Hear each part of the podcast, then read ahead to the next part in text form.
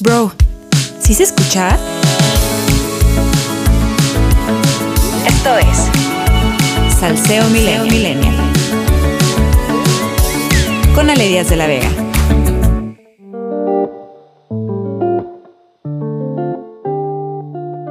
Pues bueno, la semana se nos vino con todo, hubo mucha información relevante en la agenda pública, pero a ver, antes de entrar en materia, yo quiero platicar un poquito con ustedes sobre cómo surge este proyecto y cuál es su objetivo principal. Salseo Millennial surge a partir de que muchas amigas y amigos me decían, ¿sabes qué Alejandra? A mí no me gusta hablar sobre política porque no sé.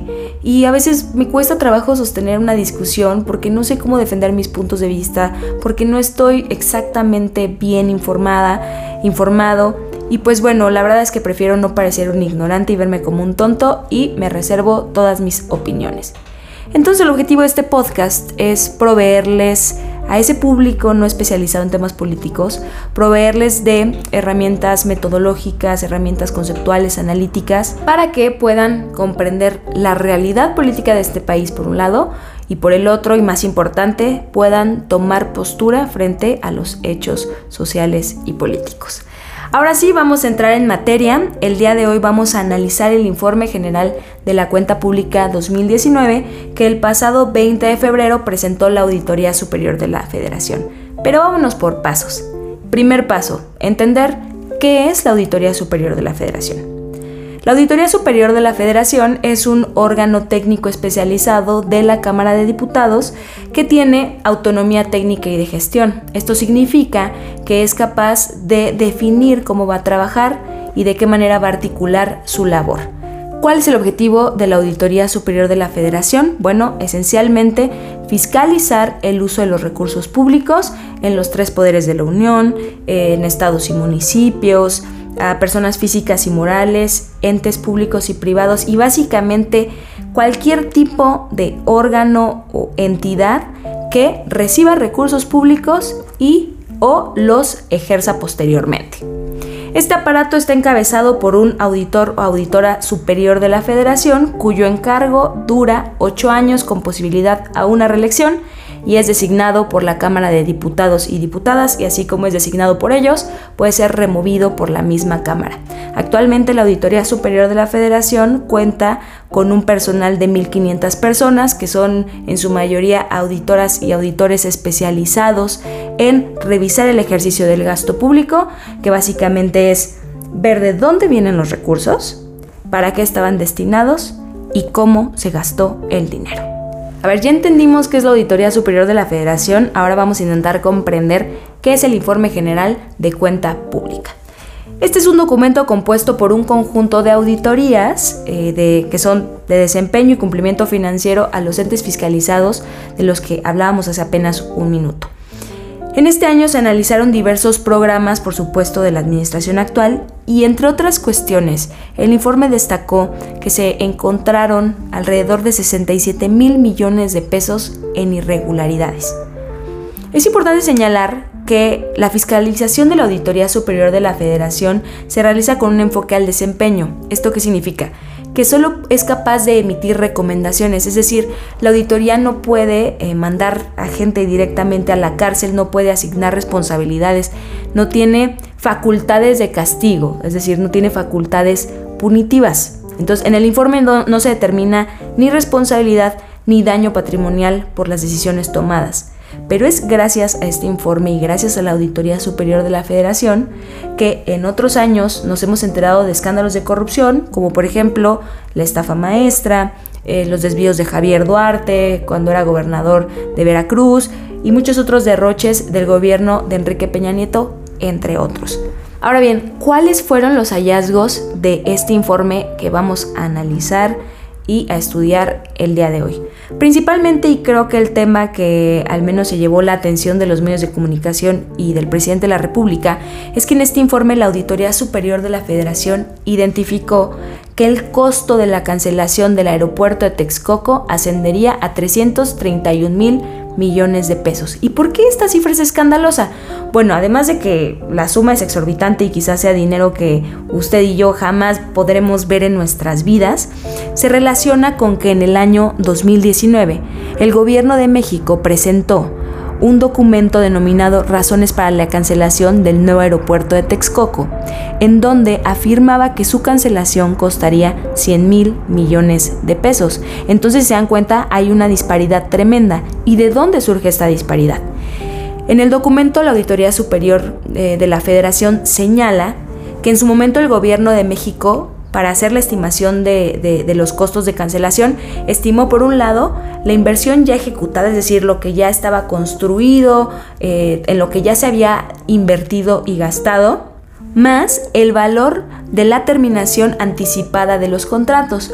Pero en la opinión de la Auditoría Superior de la Federación, el gobierno no consideró también que había ciertas implicaciones derivadas del esquema de financiamiento definido para la construcción que generaría costos adicionales y ahí está, digamos que la disparidad en cómo calcularon el costo de cancelación.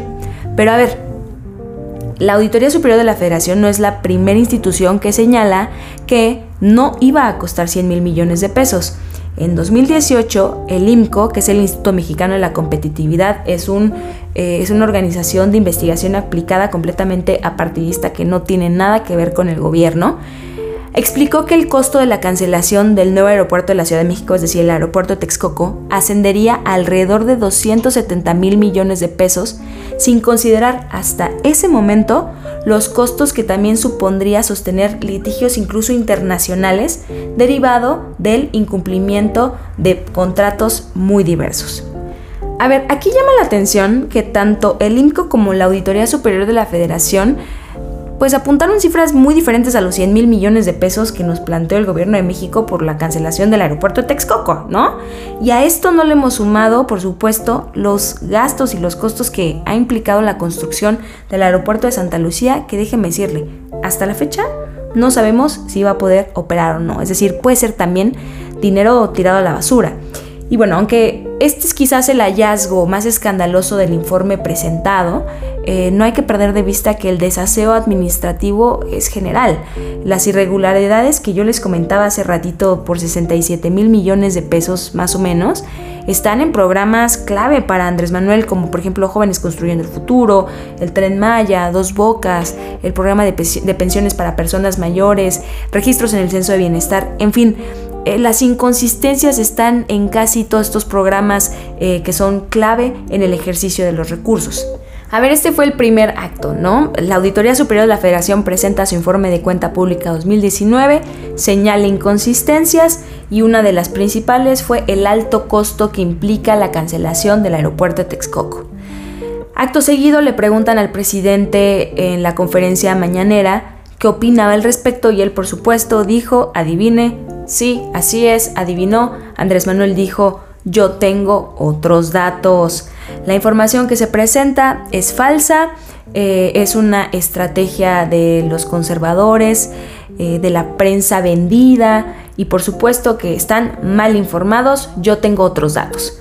Pero eso no es lo peor, aquí no acaba la cosa. El mismo día la Auditoría Superior de la Federación emitió un comunicado en donde admitía inconsistencias en eh, la estimación del costo de la cancelación del aeropuerto de Texcoco, por lo que ellos mismos denominaron como una deficiencia metodológica.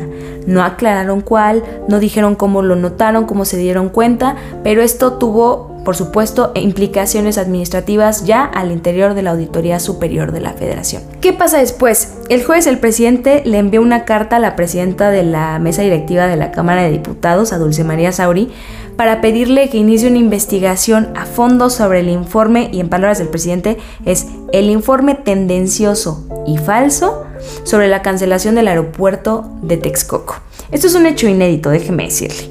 Jamás en la historia del país el presidente había invertido tantos esfuerzos en descalificar el informe de la auditoría ni había promovido presiones de esta magnitud hacia otros poderes de la Unión para lapidar la credibilidad institucional de la Auditoría Superior de la Federación. Ahora, ¿a qué conclusiones rápidas podemos llegar con este chismazo que les acabo de contar? En estos dos años de gobierno, si en algo se ha empeñado el presidente es en dejar claro que básicamente todas las instituciones que tengan capacidad técnica o legal para transparentar la labor del gobierno le irritan y que además no va a descansar hasta o eliminarlas como ya hizo por ejemplo con el INEE, el Instituto Nacional de Evaluación de la Educación, o hasta poner a sus incondicionales al frente de estas instituciones para neutralizarlas o debilitarlas como ya hizo también con la Comisión de Derechos Humanos. En el caso de David Colmenares, quien actualmente está al frente de la Auditoría Superior de la Federación, pues en mi opinión ya cayó en este juego mediático que resulta bastante perverso. ¿eh? Al emitir el comunicado en donde aceptan una supuesta deficiencia metodológica, sea verdad o no, debilitaron a la Auditoría Superior de la Federación y vamos a entender esta auditoría como un ente clave en la rendición de cuentas porque es capaz de observar las entrañas del ejercicio del poder y hacer públicas sus inconsistencias. Y con el tiempo hemos aprendido que ceder ante las presiones presidenciales pues eh, no se limita solamente a doblegar a sus titulares, ¿no? Sino que finalmente debilita a la institución en su conjunto. Mire, esto yo ya lo he dicho en otros espacios, lo he comentado en Twitter, en espacios académicos, en charlas con amistades. A mí me parece que en este sexenio se presenta una disyuntiva moral que aparentemente es imposible de resolver. Por un lado, quienes trabajan para Andrés Manuel tienen la opción A, que es pasar a la historia como un títere del presidente para mantener su puesto, o la opción B, renunciar y quedarse fuera del juego de poder pero con su credibilidad intacta. Justamente en esta administración en particular, pareciera que las personas que trabajan con Andrés Manuel omitieron de sus posibilidades el renunciar, como si esa no fuera una posibilidad eh, dentro del abanico de opciones que tienen en su vida profesional y han preferido obedecer los caprichos presidenciales en lugar de ponerse del lado de la crítica y la razón. Por otro lado, también queda claro que habiendo corrupción o no, la administración pública de este gobierno tiene una falla sistémica en la mayoría de sus dependencias, los recursos públicos se están malgastando y eso es una realidad ineludible. ¿eh? Le pongo un ejemplo. Desde que Andrés Manuel López Obrador es presidente ha tejido una red enorme clientelar, eh, no, eso no, no sorprende a nadie, hay elecciones el próximo 6 de junio y le doy un dato. De acuerdo con Mexicanos contra la Corrupción, el día de hoy 23 millones de personas en el país reciben dinero de una dádiva directa del gobierno. Esto es más o menos el 25% del padrón electoral, es decir, una de cada cuatro personas que pueden ir a la casilla el próximo 6 de junio recibe una dádiva gubernamental. Bueno, esta realidad del malgasto de recursos pues no se va a resolver nunca con declaraciones vagas e imprecisas en las que se afirme que toda la información que sea contraria a lo que dice el gobierno es falsa, que es producto de los conservadores, que es la prensa vendida, que, son los fifís y que eh, es un complot en contra del presidente de la República. No sé ustedes, pero yo de verdad ya estoy muy cansada de declaraciones iguales todas las mañanas. El desaseo administrativo no puede negarse y no ha habido una respuesta contundente ni del presidente de la República ni de su gobierno en donde nos demuestren que esta información es falsa, que están equivocados. Solo en la retórica de las mañaneras. No hay soporte documental, no nos han podido demostrar lo contrario, a diferencia, por ejemplo, de la Auditoría Superior de la Federación, que en su informe nos muestra datos, eh, podemos consultar las cifras y que están aparte disponibles para todo el público para que cada quien saque sus propias conclusiones. Pero bueno, como dijo Jorge Suárez Vélez en su columna de esta semana, para un presidente cuyo único objetivo es el de acumular poder, la realidad estorba. Esto ha sido todo por hoy. Muchas gracias por haber llegado hasta acá. No olvides seguirnos en arroba salseo en todas nuestras redes sociales, suscribirse al canal de YouTube, activen la campanita. Voy a estar súper atenta de todos sus comentarios, de sus observaciones, de sus dudas, porque la discusión no se agota en estos minutitos del podcast. Al contrario, apenas va comenzando, porque con Salseo Millennial opinar nunca había sido tan fácil. Yo soy Ale de la Vega y nos vemos a la próxima.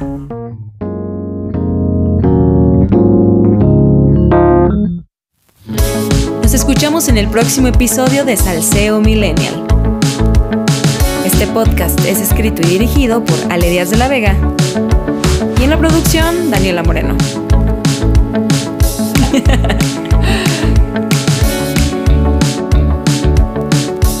¿No me puedes poner como un efectito?